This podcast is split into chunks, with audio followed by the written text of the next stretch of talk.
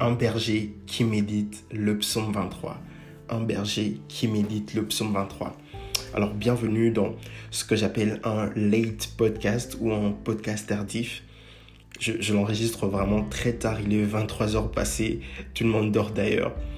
Et euh, c'est pas un épisode que j'ai prévu, ok? Donc je, ne l'ai vraiment pas préparé comme tel, j'ai pas prévu ça, mais j'étais convaincu de partager avec vous quelque chose qui m'a vraiment excité et que j'ai eu à partager avec d'autres amis dans un groupe de partage.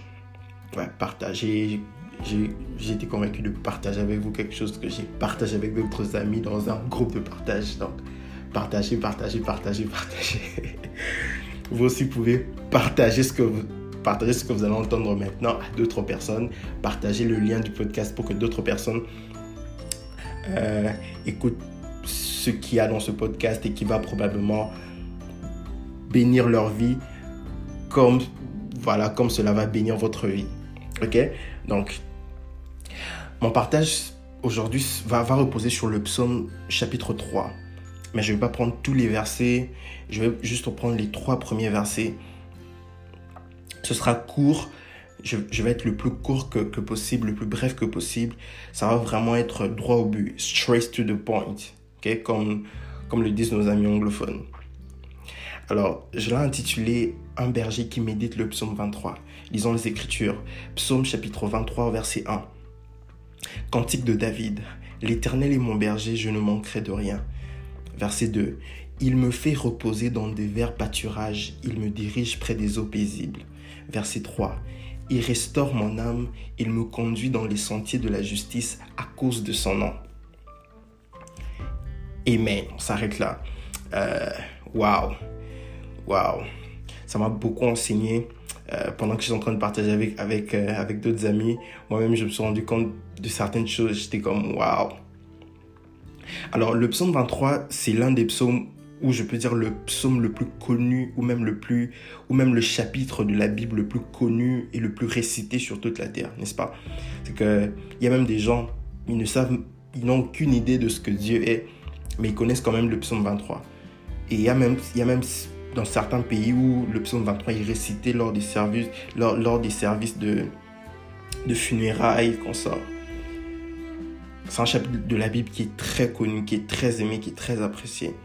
Alors, je ne vais pas entrer, comme je, comme je viens de le dire, je ne vais pas entrer dans chaque verset.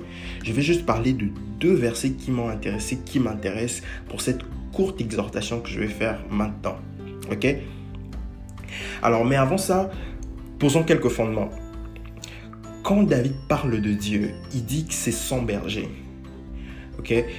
Quand David parle de Dieu, et il dit que Dieu est son berger. Il dit l'Éternel est mon berger. David sait exactement de quoi il parle.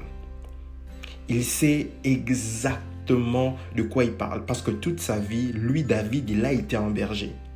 D'abord, il était le berger des brebis du troupeau de son père pour ensuite devenir le berger d'Israël, oint par le prophète Samuel. Alors, il savait ce que ça voulait dire qu'être berger. Et ce qui est intéressant avec le rôle du berger, c'est que même pas seulement dans le passé, jusqu'à aujourd'hui, c'est que le berger, il vit constamment avec ses brebis. Il est tout pour ses brebis, il est tout pour elles. Il est le guide, il est le médecin, il est le protecteur. Ok?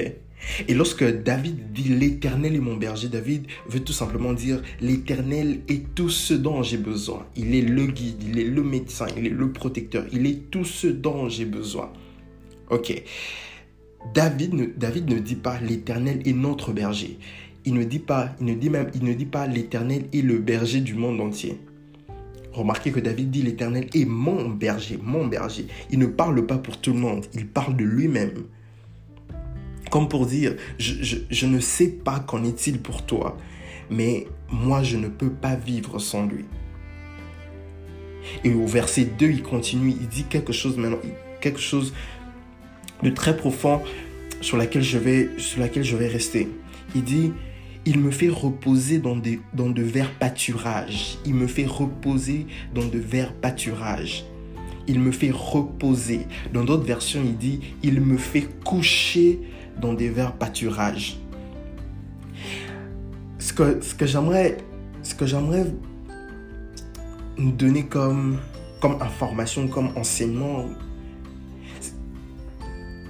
il y a quelque chose de merveilleux avec ce passage.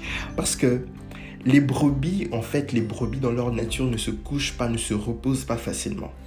Les brebis ne se couchent pas facilement. Elles ne se reposent pas facilement. Les brebis ne se reposent que si quatre conditions sont réunies.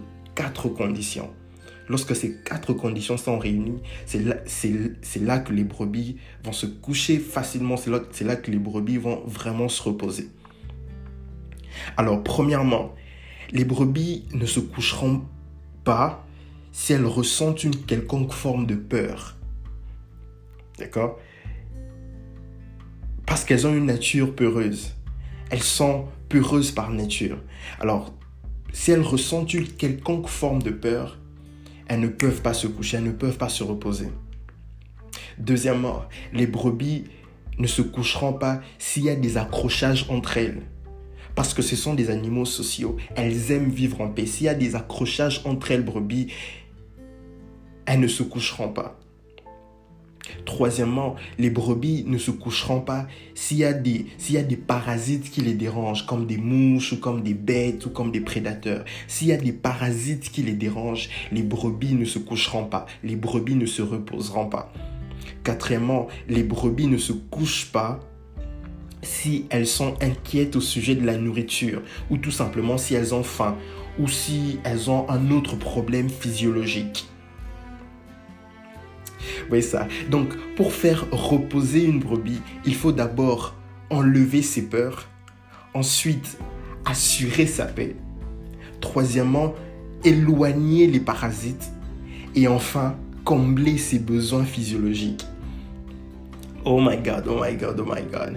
Et, ainsi, quand tu déclares cette parole et tu dis à Dieu, Seigneur, fais-moi reposer dans les verts pâturages, Dieu sait exactement ce que ça veut dire. Dieu entend ceci, Seigneur, ôte mes peurs, assure ma paix, éloigne les parasites et comble mes besoins biologiques et comble mes besoins, mes besoins physiologiques.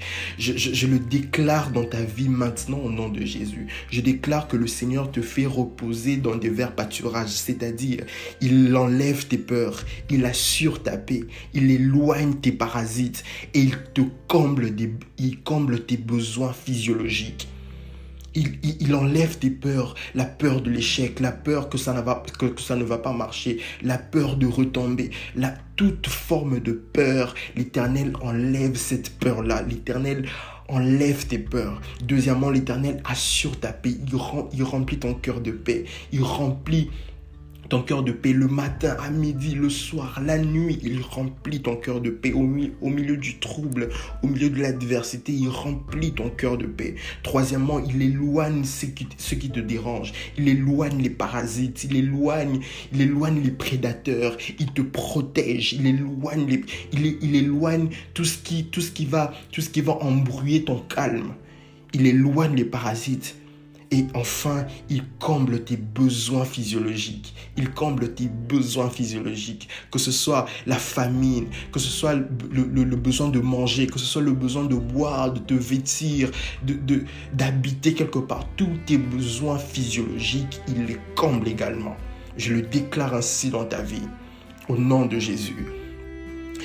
Au verset 3, verset 3, il continue, il dit, il restaure mon âme, il parle toujours de l'éternel. Il restaure mon âme, il me conduit dans les sentiers de la justice à cause de son nom.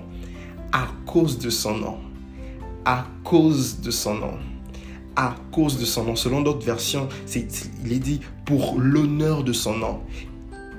Il y a même une version plus dynamique, je pense que la version King James, ça dit pour l'intérêt de son nom.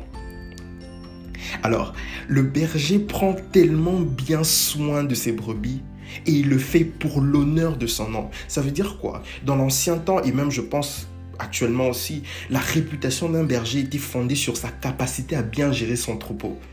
Sa réputation était engagée à ce qu'il conduise bien ses brebis. Et même jusqu'à jusqu'à aujourd'hui, lorsqu'un pays émerge, on acclame le président, n'est-ce pas? Mais lorsqu'un pays va mal, c'est la réputation du président qui est ternie. Alors j'aimerais dire ça comme ceci. Quand Dieu prend soin de toi, il le fait pour que son nom soit glorifié. Ok, je vais dire ça autrement. On te voit, tu pries beaucoup. On te voit, tu, pars à l'église chaque week-end, chaque semaine. On voit, tu, tu jeûnes, tu sers Dieu, tu crains. Et au final, Dieu n'agit pas dans ta vie. Ah, tu, tu, tu vois toi-même que même pour Dieu, c'est pas un big deal. C'est pas. c'est pas une sacrée affaire. Hein. C'est pas une très très bonne affaire pour lui non plus. Hein. C'est pas une c'est pas une sacrée propagande de son nom. Parce que je veux dire, mais mais tu fais ça, tu fais tout, tu, tu, tu fais tout ça pour Dieu, mais ton Dieu ne peut même pas intervenir dans ta vie, il ne peut même pas intervenir dans ta situation. J'aimerais, j'aimerais dire à quelqu'un, quand Dieu agit dans ta vie, il le fait parce qu'il t'aime. Mais il le fait aussi pour faire fermer des bouches. oh my God. J'aimerais, te dire, sois prêt parce qu'en cette saison, Dieu est sur le point de se faire bâtir une très très très grosse réputation dans ta vie. On saura qu'il est grand, on saura qu'il est qu'il est qu'il est puissant, on saura qu'il est béni, on saura on saura qu'il élève en regardant combien il t'a élevé, combien combien il a manifesté sa puissance dans ta vie, en regardant ce qu'il a fait en toi. Il va se bâtir, lui, une, réputation. On saura qu'il est le Dieu exceptionnel par l'exceptionnalité de ta vie. Si je peux le dire ainsi, je ne sais même pas si le mot existe. Exceptionnalité. Donc, euh, c'est tout ce que je voulais partager avec toi. Que le Seigneur te bénisse.